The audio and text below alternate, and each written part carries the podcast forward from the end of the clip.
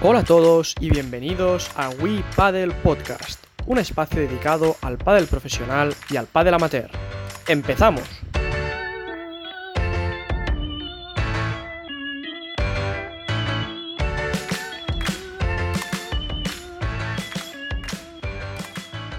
Buenas a todos, bienvenidos al octavo capítulo de We Paddle Podcast. Eh, encantados de estar aquí una vez más con vosotros. Nosotros somos Uri, Nacho, Xavi y yo mismo Chete del equipo de Publidep. Hola a todos, bienvenidos compañeros. Buenas chicos. Hola a todos. ¿Qué tal? Buenos días. Bien, hoy contamos con la visita del argentino Juan Alday, un referente como, como entrenador en el mundo del pádel y que nos permitirá conocer este deporte pues, desde otra perspectiva. Bienvenido Juan y muchas gracias por acompañarnos. Gracias, gracias por invitarme. Xavi, antes de empezar, como siempre, repásanos un poquito la trayectoria de Juan en el mundo del pádel. Bienvenido Juan y otra vez gracias por estar con nosotros. Eh, Juan Alday, uno de los mejores entrenadores del pádel mundial, actual entrenador de Marta Marrero, número uno de Vuelta del Tour y su compañera Paula José María.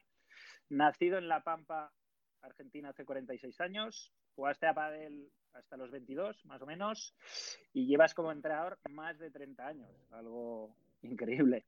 Has sido director técnico de, de varios clubes importantes, ¿no? La Yeta Junior, actualmente estás como director en el Natació Sant Cugat y has entrenado a grandes jugadores como Vila ¿no? y grandes jugadoras como Salazar, Ari Sánchez, Martita y esta es tu octava temporada con Marta Marrero.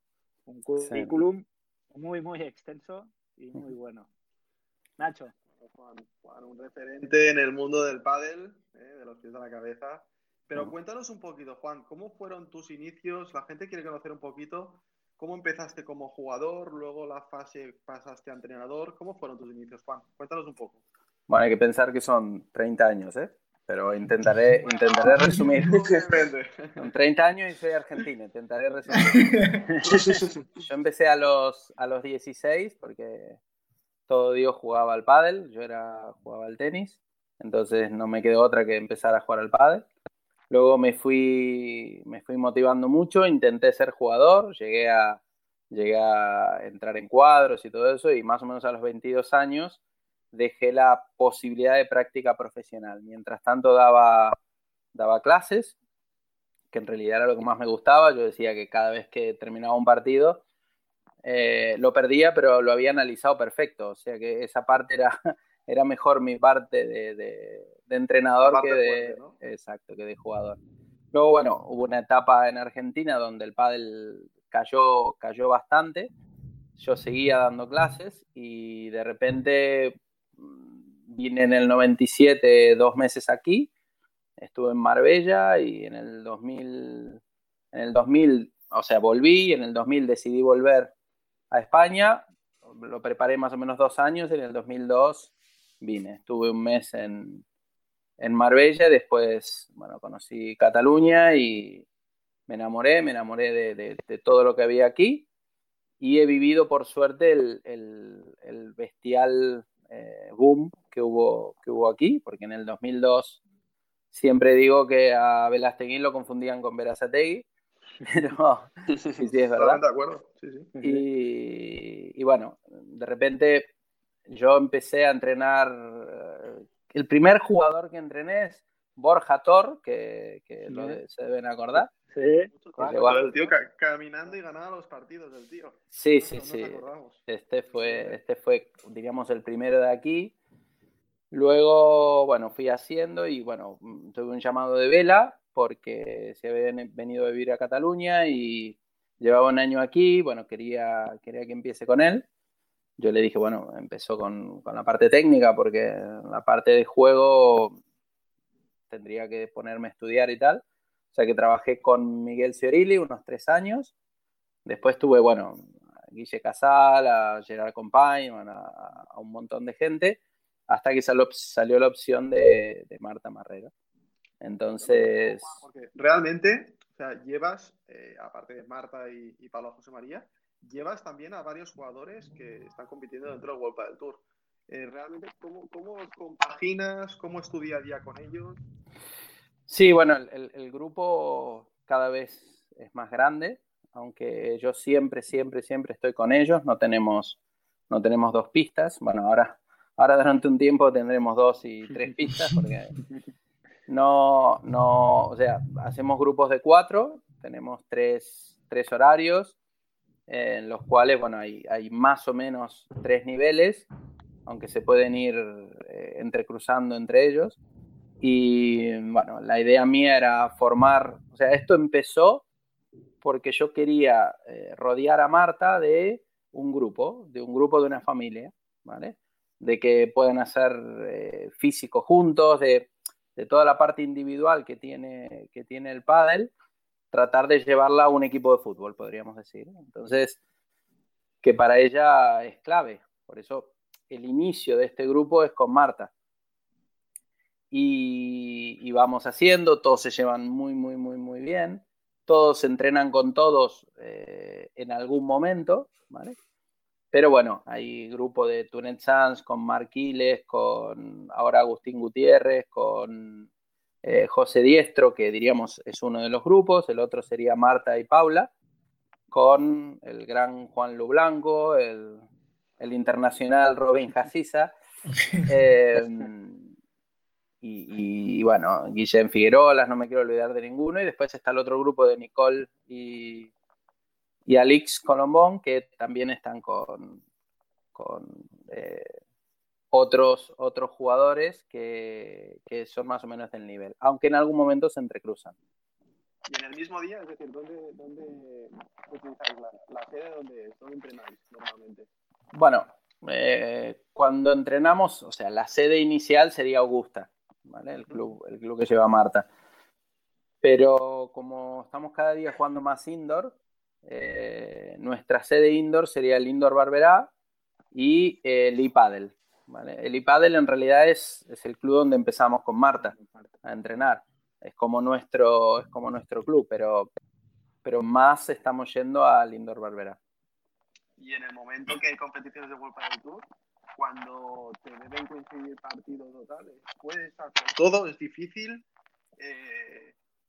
Bueno, yo diríamos que viajo con jugadores, sería, eh, este año empecé a coachar a José Diestro con Víctor Ruiz, con Alixi Nicole y con Marta y Paula. Entonces hay un sistema, si coinciden, en principio la que tiene prioridad es Marta y Paula. En todo caso, si, si coinciden y, tienen un partido accesible, prefieren que no las coache, que no pasa nunca, eh, decidirían ellas, ¿vale? Y después todos los otros, como Tunet, como Marquiles, como Aitor García, todos ellos están jugando previas o pre-previas, entonces yo no, no estoy esos días. Yo no puedo viajar desde el domingo anterior porque directamente, bueno, sería, sería muy complicado. Me encantaría, ¿eh? pero sería muy complicado. Cuéntanos un poco. Ya entro un poco en la parte técnica, le robo un poco a Uri ahora, me meto en su terreno, pero la parte de entrenador, eh, ¿también la compaginas un poco con la parte psicólogo? ¿Cómo podríamos decir esto? Es decir, bien, hay muchos altibajos de los jugadores porque realmente ganan partidos, pierden, pasan por buenos momentos, malos. Eh, ¿En eso les das, les das mucho apoyo o no? Ya me estás robando preguntas, Nacho. Bueno, mejor porque... Lo has visto, ¿eh? Porque, no, está bien, porque básicamente la, la, parte psicológica, si me la pregunta Uri con lo que él me sacaba de quicio jugando en contra, la respuesta ah, sería peor. no, a ver, yo, yo manejo mucho la parte mental, mucho las, las energías y todo eso. Y es verdad que durante mucho tiempo, mmm, de alguna manera, podríamos decir que intentaba manejar la parte personal, pero a un nivel terriblemente amateur. Ahora tenemos una psicóloga, se llama Mar Rubira, que, que es la que me libera de, de, una situación que no puedo manejar. O sea, yo puedo manejar sensaciones del partido, puedo manejar sensaciones de cuándo hacer una cosa o la otra, pero con un apoyo brutal de una psicóloga deportiva. Porque si no, sería un psicólogo de entre casa. Y esto no hay nada más peligroso que, que, que alguien que cree. Sí, es como, a ver, yo es donde está el límite, ¿no? Al sí, final, ni, el ni, tema personal, pista y al final lo traspasas. Yo, es delicado, es delicado. Sí, ni, ni, ni, me meto en la parte física porque tenemos eh, profesionales muy, muy cualificados. Eh, intento ahora, por suerte, no meterme en la parte psicológica. Ahora, yo sí que trabajo muy a codo a codo con la psicóloga Y es verdad que también tenemos que manejar un tema, porque al final la toma de decisiones es, es el momento.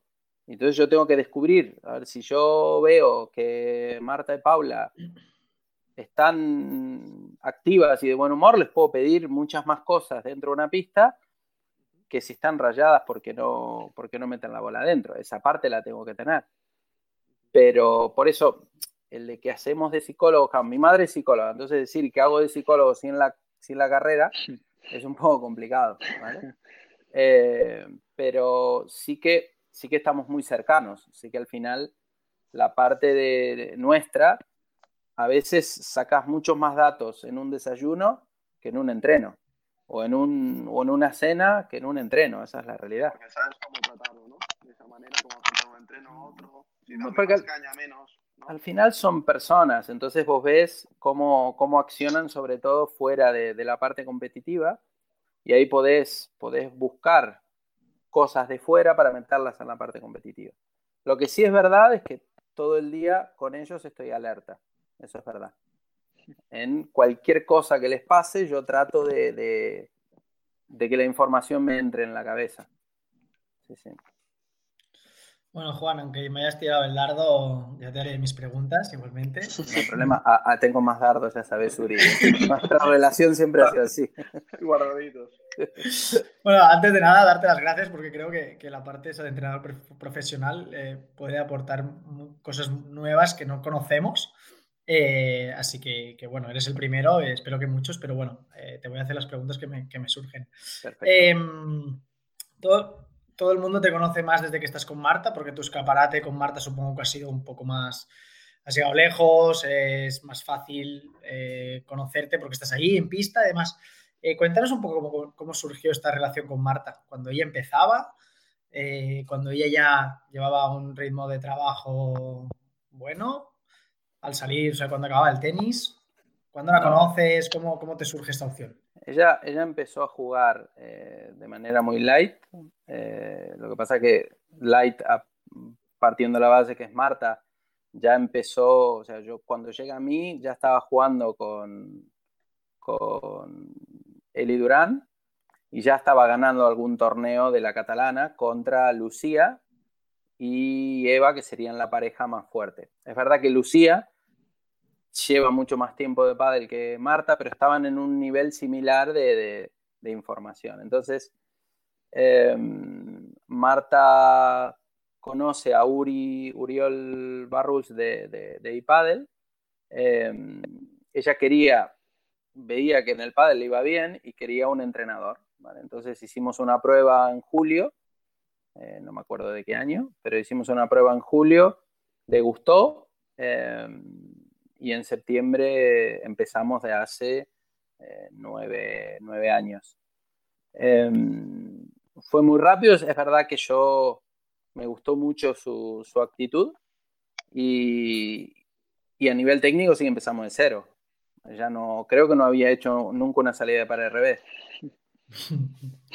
sigue, más, sigue, más, o menos igual porque intenta dejarlo pasar, pero eh, la, lo que siempre digo, la, la, salida de pared al revés, digo, bueno, ¿cómo la haces? No sé, no tengo idea, nunca la he hecho, entonces así, así empezamos. y esa de pádel solo ha enseñado jugar al DAI, ¿no? Exactamente. Lo, lo, bueno y lo malo es culpa mía. Eh, ahora, ahora, quiero que te mojes un poquitín. Eh, ¿qué, ¿qué, tanto por ciento de culpa has tenido tú en esos cambios de pareja? O sea, al final eres tú el que la guías a eso o son decisiones deportivas de ella o, es, o tú, tú influyes un poco. Hay, hay, hay una cosa muy importante, sobre todo como entrenador profesional. Al final, nadie impone nada.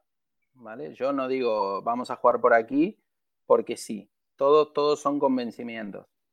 Es verdad que en cada momento de cada, de cada cambio de pareja de Marta he estado yo presente y he influido lo que, lo que pensaba que podía ayudar. O sea, al final, en ese sentido, somos un equipo. Podríamos decir que la culpa es de los dos, si, si vamos a, a, ese hecho, ¿vale?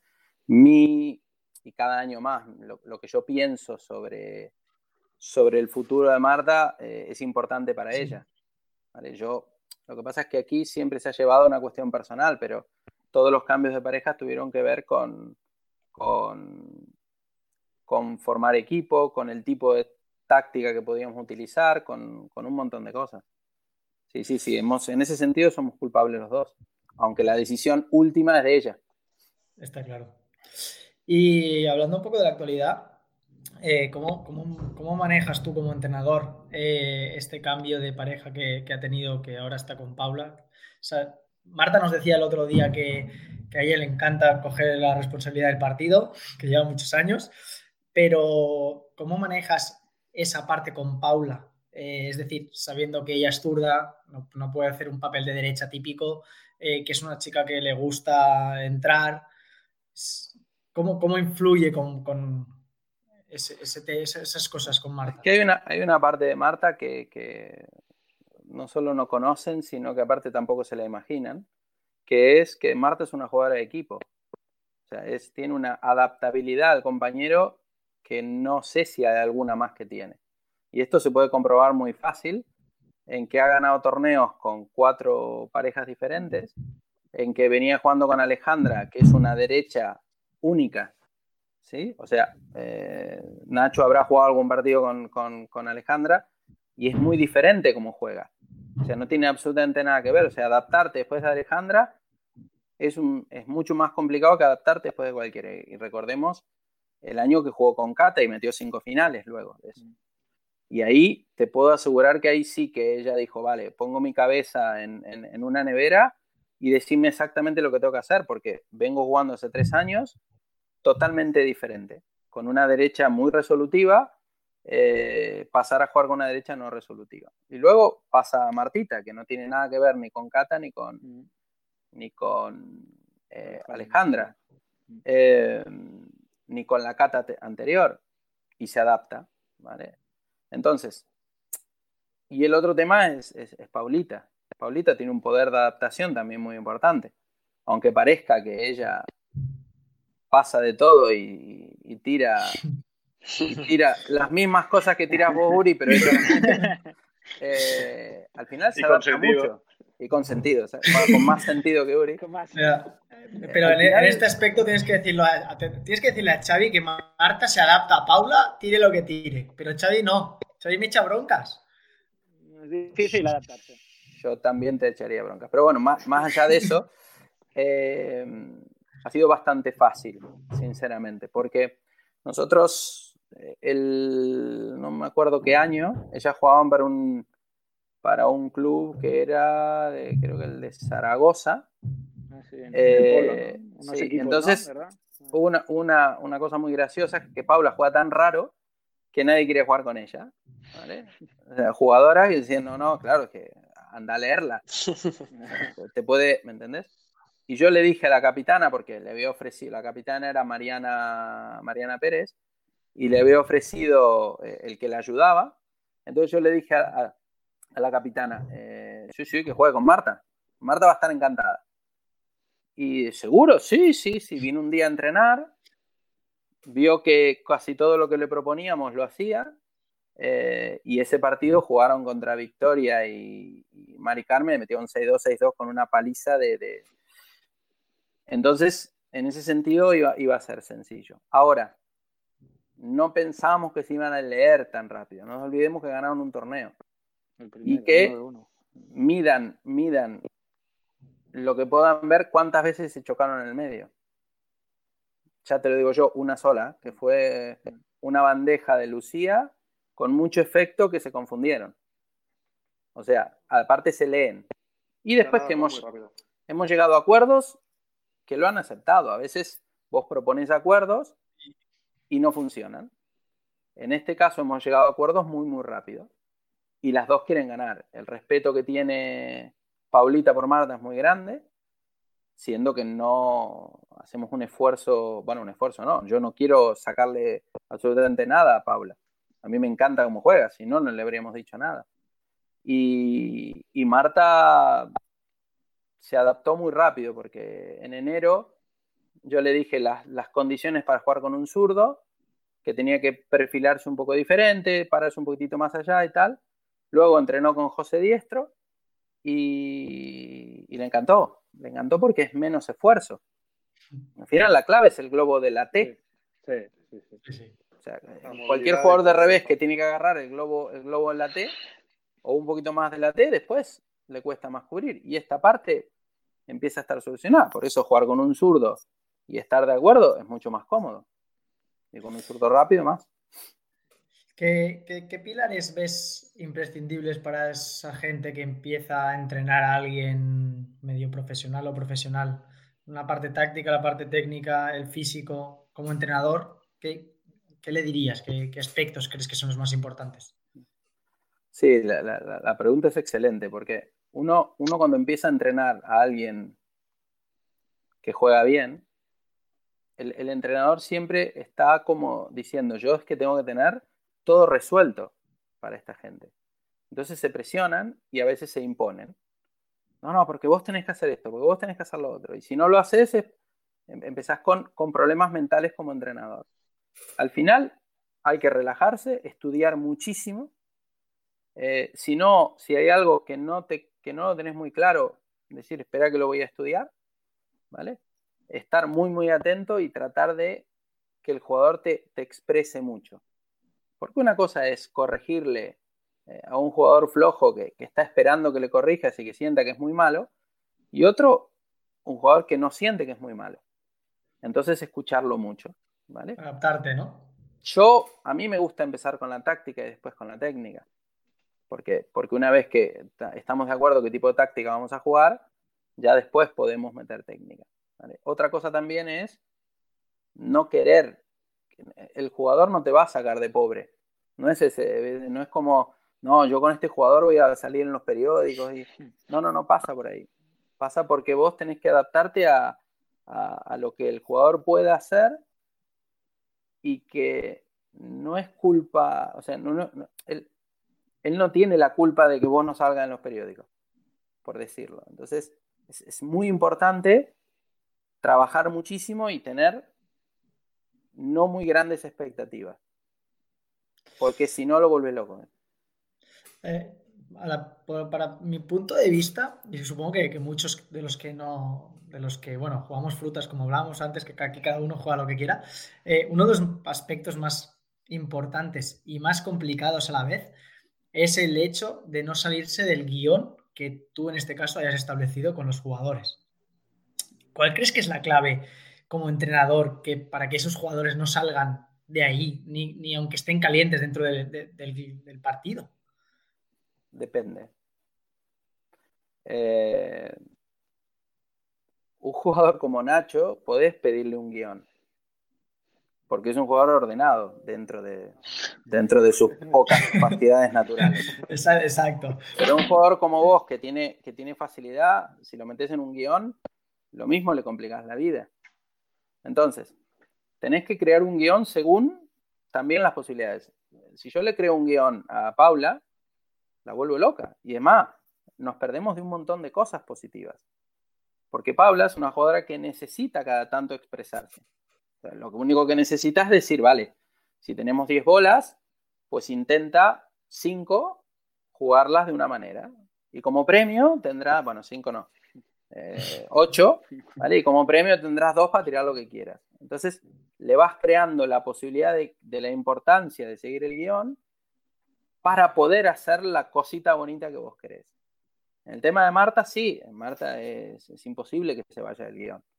Porque Marta es muy estructurada, muy ordenada, le gusta ir eso, no le gusta irse el guion. O sea, la, la final de Marbella el año pasado es que creo que no, vimos que de drive, si la bajaba Ari le metía una dejada, pues le digo, bueno, tira el globo, pues tiró globo. Creo que no tiró ningún drive en toda la final por abajo. Todos fueron globos. Claro, ¿que podría haber tirado por abajo ella? Sí, evidentemente que sí. ¿Que hubiese sido mejor? Sí. Pero ella cree que puede ganar con ese guion. ¿Qué pasa con el que no tiene eso? Entonces, por eso es complicado hablando de los guiones un poco, es decir, tú les marcas en cada partido el guion, ellos te lo marcan, es un consenso entre las dos partes. Hmm. Eh, ¿Cómo lo haces esto? Siempre es mucho mejor que lo terminen diciendo ellos, porque es más seguro. O sea, te viene en el banquillo, vos le decís, mira, yo le estoy jugando globo a Lebron. ¿Vale? Yo, yo, no le jugaría globo a Lebron. Sí, sí, pero, pero yo me siento, yo me siento bien. Yo siento que lo puedo pasar. Pues adelante. Cuando te haya, cuando te haya pegado cinco, lo mismo volvemos a hablar. Pero es muy importante que el jugador piense que lo puede hacer. Es más importante lo que el jugador cree que puede hacer que lo que uno dice. ¿Correcto? Luego, tenés que, o sea, en el momento de hacer el planteo, por supuesto que me paso hablando un rato explicando las cosas y después intento que ellos, ellas o ellos digan qué es lo que les gustaría hacer. Al final, probablemente termine, terminemos todos de acuerdo y al final lo más probable es que sea el guion que yo propuse. Pero es muy importante que, lo consensuemos, ¿vale? Porque hay jugadores como Paula que te pueden decir, sí, sí, sí, encantada. Y después eh, pueden hacer otra cosa porque no lo sienten. Entonces, si no es una pelea, al final van a ganar ellos pero sí que hay un, hay un planteo de guion importante. Pero es verdad que Marta lo sigue al pie de la letra y también le viene bien una jugadora que no lo siga al pie de la letra. Pero hay más lucha con, con Paula o con Alejandra que con Marta, eso por descontado. A mí me parece muy interesante este tema porque creo que todo el mundo cree que, que tiene que haber un planteamiento por parte del entrenador sí o sí estamos viendo que no están así en este, este nivel. Hablando un poco de esto, eh, supongo que en, el partido tú has planteado una cosa o entre todos habéis consensuado plantear una cosa, llega el momento del partido y en medio partido tenéis que tomar decisiones porque el partido está yendo por otro lado. Estas decisiones eh, las toman ellos por las sensaciones, como tú decías, las tomas tú un poco, lo, lo habláis también entre todos. En ese momento, ¿quién manda más? ¿El que está en pista?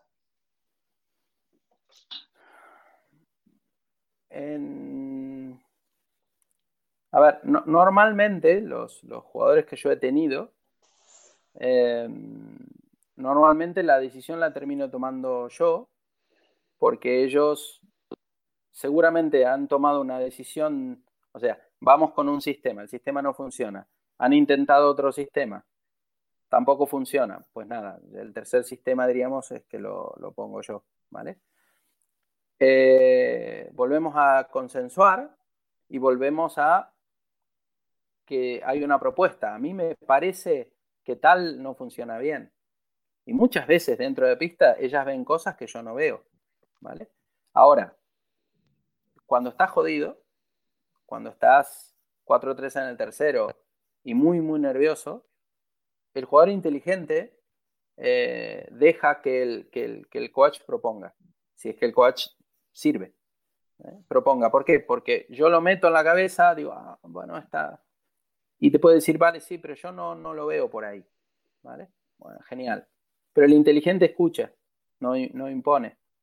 Entonces, eh, ahí está. Ahora, si no hay acuerdo con el entrenador o recién empezás, puede ser que haya muchas más dudas en ese sentido. ¿Vale? Yo con Marta, alguna vez dije, yo creo que podemos ir por otro lado. Yo creo que con el globo cruzado la tengo. Ah, perfecto, vamos para adelante siempre es un consenso. Te voy a hacer mis dos últimas preguntitas. a mí este tema personalmente me gusta mucho. Me alegro. Eh, hace, hace un tiempo, eh, no sé si fue en un directo de Instagram, me escuchaba un entrenador que decía que lo que menos les gustaba a los jugadores era entrenar el globo, eh, pero él se basaba mucho en que, que, el jugador tiene que saber tirar el globo rápido, lento, le venga la bola rápida, lenta, con más altura, con menos, porque eso iba a hacer que la persona que va a recibir el globo estaría un metro más atrás de la red de lo que está normalmente. Yo o nosotros o muchos de nosotros hemos, hemos aplicado o escuchado siempre que no, no, tú juega por abajo, que por abajo es la clave. ¿Qué, tienes que decir tú en ese aspecto? O sea, saber jugar por abajo, que, que entrenar el globo perfecto con cualquier situación es ideal o sea, realmente me gustó y me hizo pensar, pero... Bueno, lo que pasa es que no sé de qué jugador está hablando. Porque el, Vela quería entrenar todo globo. Vela, no quería jugar por abajo. O sea, cada ejercicio que hacíamos por abajo lo perdía. Cuando entraba el globo empezaba a ganar todo. Entonces, creo que, creo que es el concepto de que el jugador no quiere practicar lo que no le sale bien. Ahí podemos, ahí podemos empezar a entender. Luego, lo tenés que tener todo. A ver, yo no creo, yo no creo que Patti Liaguno no le guste entrenar el globo. Seguramente no le gusta entrenar el bote pronto. Yo creo que cuantas más cosas tengas, más cosas tácticas podrás utilizar. Ahora, Marta tira muy, muy buenos globos. ¿vale? Hay una parte muy importante, que es que se pasó mucho tiempo defendiendo muy mal. Entonces, la, acción era, pues mira, o tirás, bien, o bien el globo, o, lo, cual, lo cual nos vino bien en ese sentido, ¿vale? Eh, y ahí te determino en el jugador bueno, te lo hace, pero termina entrenando lo que no, lo que no le funciona. El que solo quiere entrenar lo que le sale bien, va a tener algún problema. O sea, no, va, a ser, no va a ser el mejor. es un error querer entrenar solo lo que te sale bien, porque precisamente lo que necesitas practicar es aquello que no te sale. Sí, pero bueno, hay, jugadores que necesitan tener esa confianza. Al final, yo creo que todos quieren ser número uno. O sea, nadie dice, no, yo voy a entrenar esto porque sé que me va a ir mal. Ahora, sí que eh, yo puedo tener a, a, Vela, a Marta, a Paula eh, entrenando algo que no les guste mucho tiempo, ¿vale? Porque saben que les va a venir bien, ¿vale? Eh, yo creo que todo es interesante, o sea, si tenés un muy buen globo, pues jugarás mejor. Si juegas bien por abajo, pues jugarás mejor. Ahora, tenés que practicarlo todo. Hoy en día, como le pega a la gente, tenés que jugar por abajo y tenés que tirar buen globo. Lo que está claro, y, más cómo se juega ahora más tácticamente, que nos lo decía Tony, bueno, y Marta el otro día, ¿no? Que realmente los partidos son muy tácticos. Eh, los rivales realmente te tiran donde sea tu punto flojo, ¿no? Entonces realmente tu punto flojo lo has de practicar y entrenar sí o sí día tras día, porque si no al final estás perdido. Ah, Vemos como Vela, Vela ha hecho una progresión bestial en todos los años que ha sido número uno. Vela la volea de revés y volea ha mejorado muchísimo, Vela al final cada jugador va mejorando sus puntos débiles y eso es de campeón. Igual que Marta, Marta no es la Marta de ahora. no, evidentemente. O sea, nosotros todos los años tenemos que, presentar cosas nuevas. O sea, Marta fue número uno sin bandeja. ¿Vale? Porque realmente eh, a veces eran, eran bandejas que daban un rebote de locos. ¿Vale? Teniendo en cuenta la volea que tiene, lo que te tapa, pero, pero eso no significa que, iba a ser toda la vida así. Ahora su bandeja no, es un, no solo no es un problema, sino que gana puntos ahí. Entonces, todo había que ir mejorándolo. Lo que pasa es que nosotros, y esto, y esto probablemente les guste, para mí era muy importante con Marta que no pierda su esencia. Por ejemplo, si yo a Marta me ponía a practicarle defensa como un animal, y lo mismo perdía el bote pronto. Y yo le dije, mira, tenemos este análisis. Vamos a ver cuántas bolas perdés después de pared, teniendo en cuenta que yo no quiero que, pierdas toda la, parte eh, de tu esencia. Eh, Marta se pega. Sí, Marta se pega mucho a la red y a veces le cuesta ir más atrás. Bueno, pero su esencia es esa.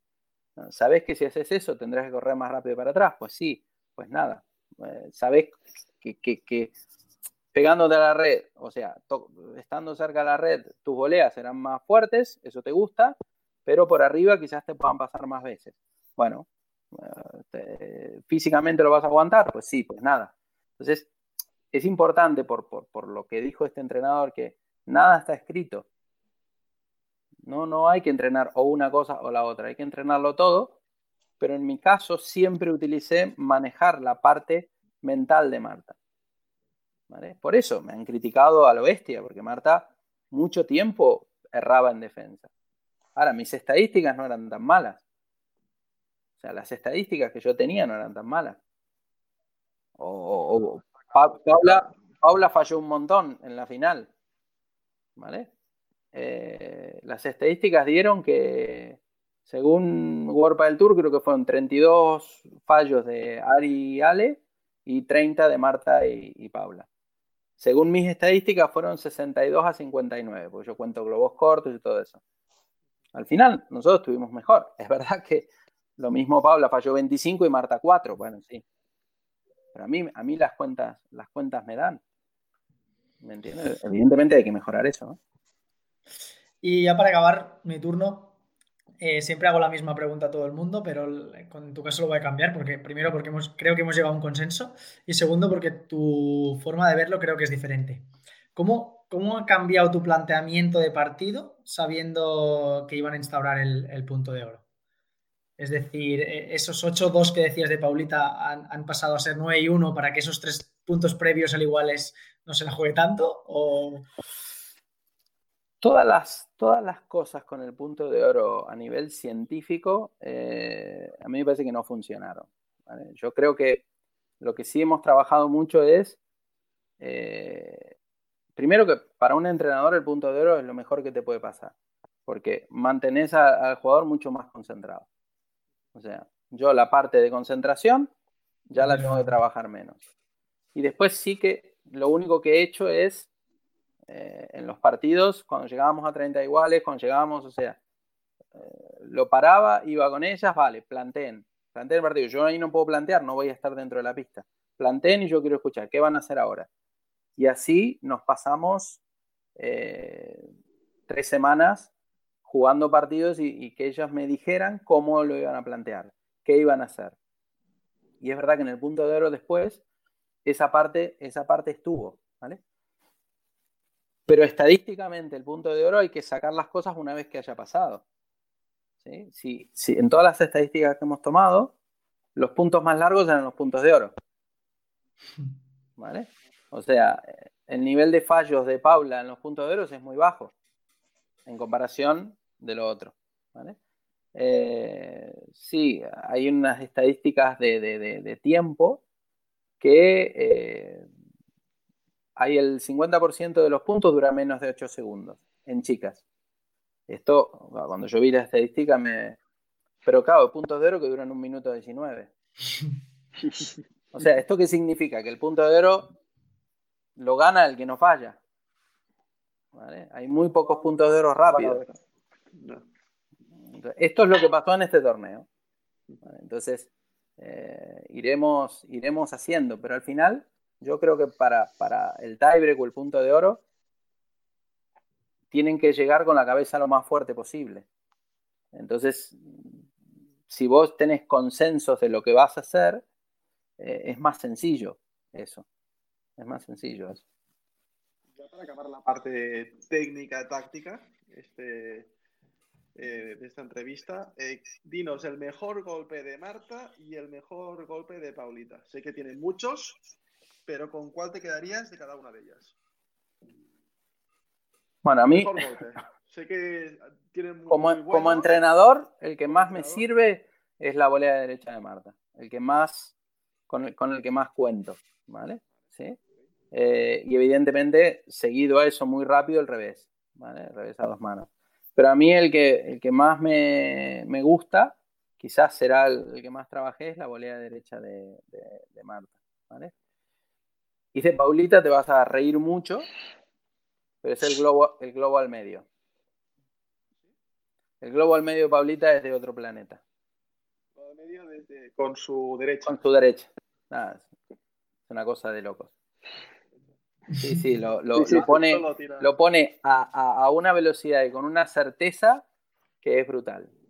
Seguido a eso, evidentemente, lo que más me gusta es eh, su volea derecha, pero el, de las dos, está claro.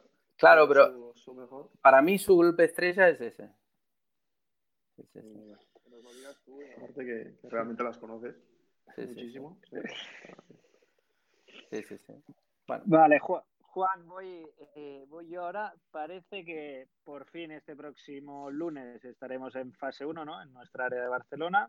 ¿Y cómo, cómo vas a plantear la vuelta a la competición de Marta y Paula? ¿Cómo la tienes pensada, más o menos? Bueno, primero eh, el planteo es el mismo a los 16 jugadores. Al final, ahora la prioridad durante tres semanas es el físico, si bien han hecho físico, no es el mismo físico en pista. O sea que el planteo es más desde los preparadores físicos que mío. Luego eh, tenemos que recuperar sensaciones, pero a una velocidad muy, muy, muy baja. Por más que se juegue dentro de tres semanas, que no va a pasar, los tiempos son los tiempos, el hombro funciona como tal. Entonces, ¿eh? ¿Crees, que no va a pasar que jugaréis dentro de tres semanas? ¿Tres semanas? No, cuatro quizás sí, pero tres semanas no. Eh, a lo que voy es, eh, tiene, tiene que ir muy suave todo. ¿Sí? No, hay que tratar de no... A ver, en, la realidad es que vendrán con muchísima ansiedad, le tratarán de pegar rápido lo antes posible, le tratarán de sentirse bien lo antes posible, hasta que venga el primer, la primera molestia. Con la primera molestia, ahí yo eh, podré, empezar, podré empezar a controlar, diríamos. ¿vale? Ir jugando despacio y sobre todo ir recuperando sensaciones, porque sí que hemos hecho bastante visualización de vídeo, eh, y ir recuperando sensaciones muy tranquilamente. O sea, recordar que eran buenas y que no tienen que ser buenas eh, o buenos buenos la semana que viene. Y aparte de no jugar, de no jugar a jugar, creo que en eso voy por delante de ellos bastante. en este momento el que mejor jugaré seguramente soy yo. Eh, Nacho me, ha quitado un poco la, siguiente pregunta de cuándo crees que puede volver la competición para todos ellos. ¿Tú crees cuatro semanas? Bueno, no se sabe, claro.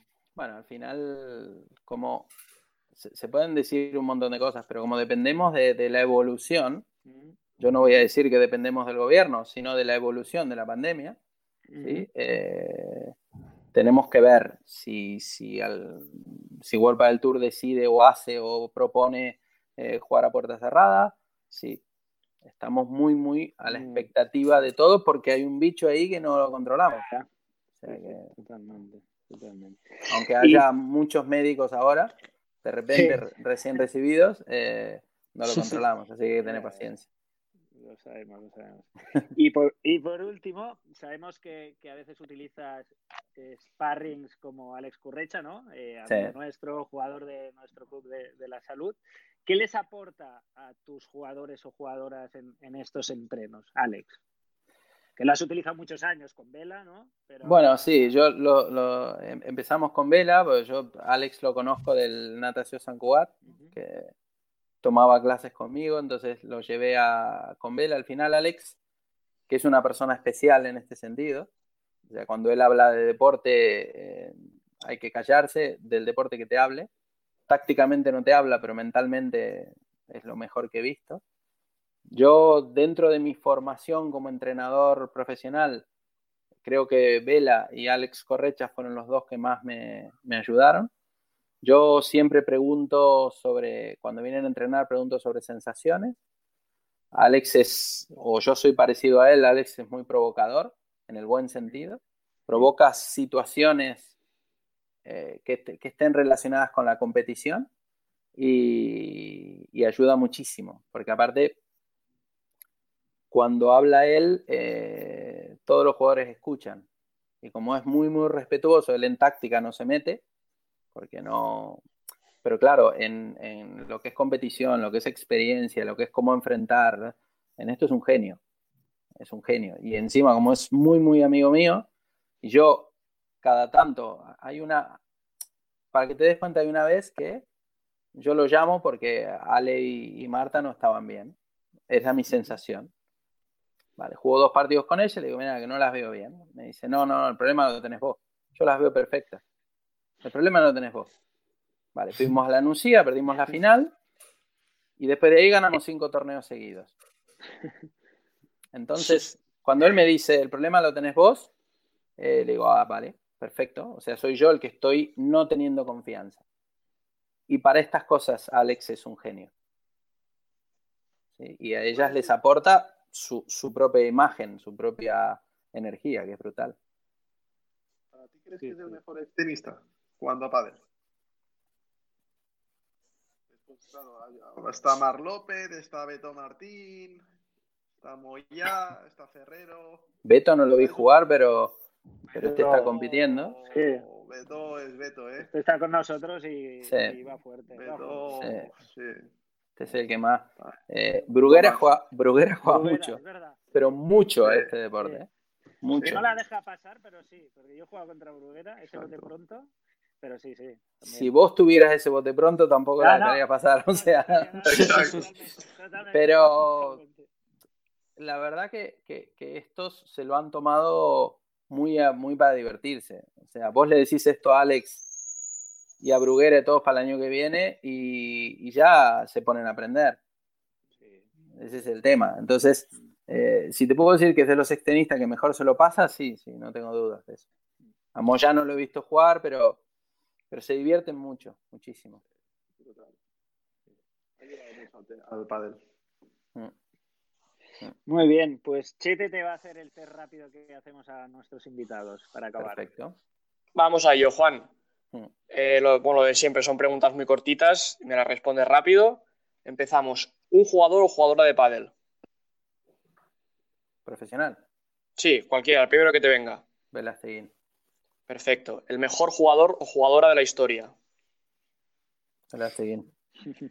¿El mejor smash del circuito? Lebron. La mejor víbora.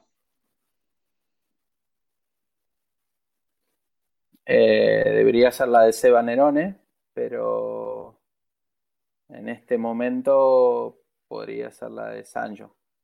Perfecto. La mejor volea de derecha. Marrero. ¿Y la mejor de revés? Eh, la verdad que todo el mundo estos días decía Ale Galán, que realmente está bien, pero podría ser Sancho. Perfecto. ¿La pareja más complicada actualmente? En femenino, la gemela, totalmente. ¿Y la pareja con más potencial? En femenino, mm, sacando a Marrero y Paula, podría ser Martita y Bea. Y en masculino, Estupa y Sancho. Perfecto. ¿La serie de World del Tour que más te gusta? Valladolid. ¿Y tu victoria más especial como entrenador? Sí, porque es como jugador. A ver, Uri.